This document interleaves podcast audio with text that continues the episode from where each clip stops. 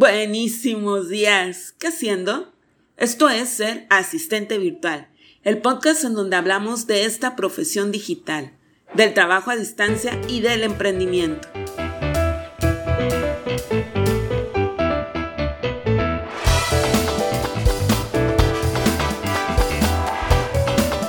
Y yo soy Karina Viñas y hoy hablaré sobre cómo empezar si quieres ser asistente virtual.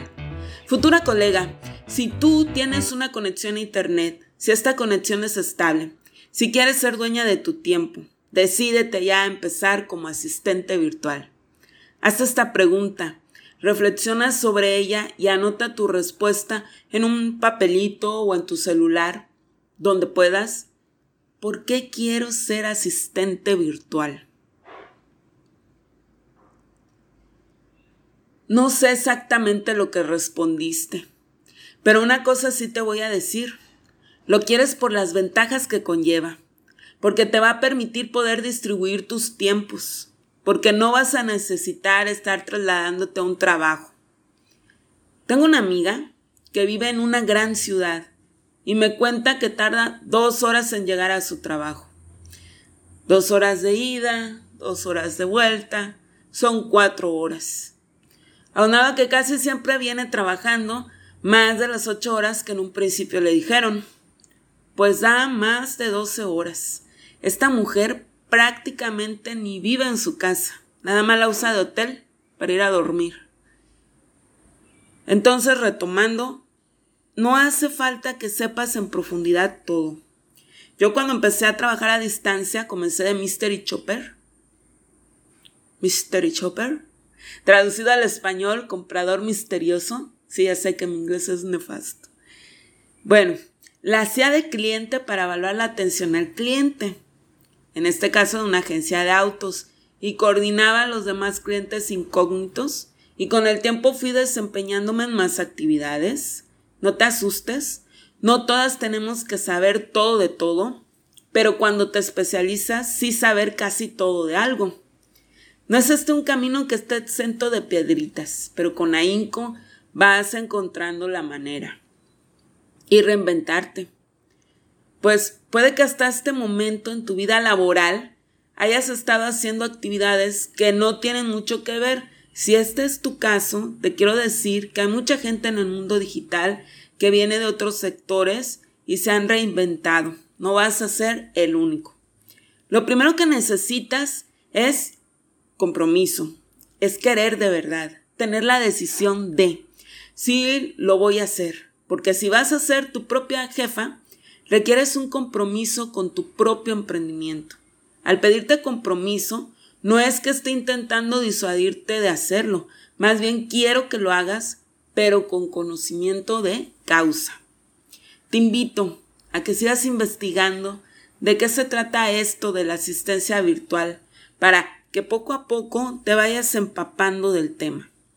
Si quieres especializarte en algún sector o en algunos servicios, eso se va a ir dando con el tiempo, pues como quien dice vas tanteando el terreno, vas viendo qué es lo que más te gusta, en qué tienes más habilidad y qué es lo que más te solicitan los clientes. Puedes especializarte en determinados servicios, como hacer páginas web sencillas o diseños de portadas, o en determinados nichos de mercado como asistente virtual para escritores o asistente virtual para coach. Hay mucha gente que empezó como asistente virtual y luego siguió con otra profesión digital, project manager o community manager, etc. Así que esta es otra opción. La asistencia virtual nos brinda un mundo de entrada a este mundo del trabajo a distancia. Entiende que vas a pasar de ser ser autónomo te tienes que manejar con autonomía. ¿Qué es lo que tienes que hacer cuando comienzas? Capacitarte. Y como no hay formación reglada, es decir, que se encuentre dentro del sistema educativo, pues toca aprender el oficio con formación no escolarizada, conociendo gente que ya lo haya desempeñado. Si has leído o curioseado sobre la evolución del trabajo, verás que hay oficios antiguos como afilador o aguador. Si el afilador era este señor que pasaba por afuera de las casas y la gente podía afilar con él sus cuchillos o sus tijeras. El aguador era el que pasaba vendiendo agua. Bueno, ahorita también pasan vendiendo agua, pero son los trabajadores del agua embotellada. No, estos aguadores que te cuento iban en burro. Ya me estoy desviando del tema, pero lo que te quiero decir es que desde hace tiempo, mucho tiempo, ha habido oficios y se aprendían de padres a hijos o a través de un maestro que los guiaba. Aquí en el podcast, los primeros 10 episodios son un curso gratis para ti y además a lo largo de este podcast, cada lunes, miércoles y viernes, vamos a seguir viendo diversos temas que estoy segura que te van a ser de gran ayuda. Vas a ir definiendo dentro de ser asistente virtual qué actividades en concreto son las que vas a hacer. Y como te mencioné, no es necesario con que empieces con una multitud de actividades y a decir, ay, ya, soy la todóloga. No, escoge actividades en las que tengas más conocimiento. Si sientes que aún te falta más conocimiento para empezar a desarrollarlas, investiga más sobre ellas. Siempre hay diversos modos de hacer una actividad.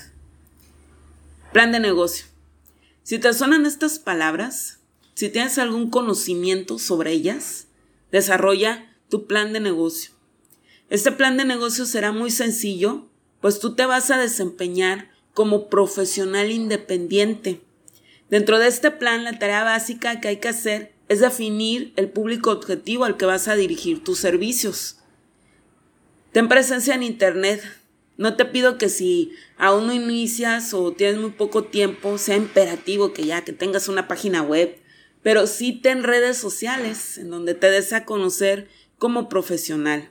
Vaya, no tienes que estar en todas las redes ni todos los días, porque a lo mejor no te va a alcanzar el tiempo, pero sí escoge una o dos en donde publiques tus servicios y determines que ahí están tus clientes potenciales.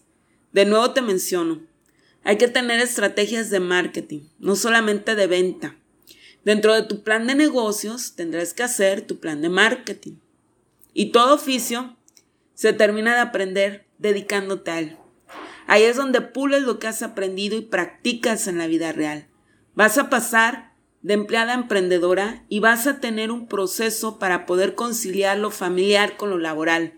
¿Cuántas veces no te has perdido desfiles, festivales? Tu hijo estaba enfermo, no podía salir del trabajo. Es más, ni siquiera pidas permiso en el trabajo porque ya sabes de antemano que no te lo van a dar. Yo lo sé, a mí me pasó. Pero ya no más. Y capacítate continuamente.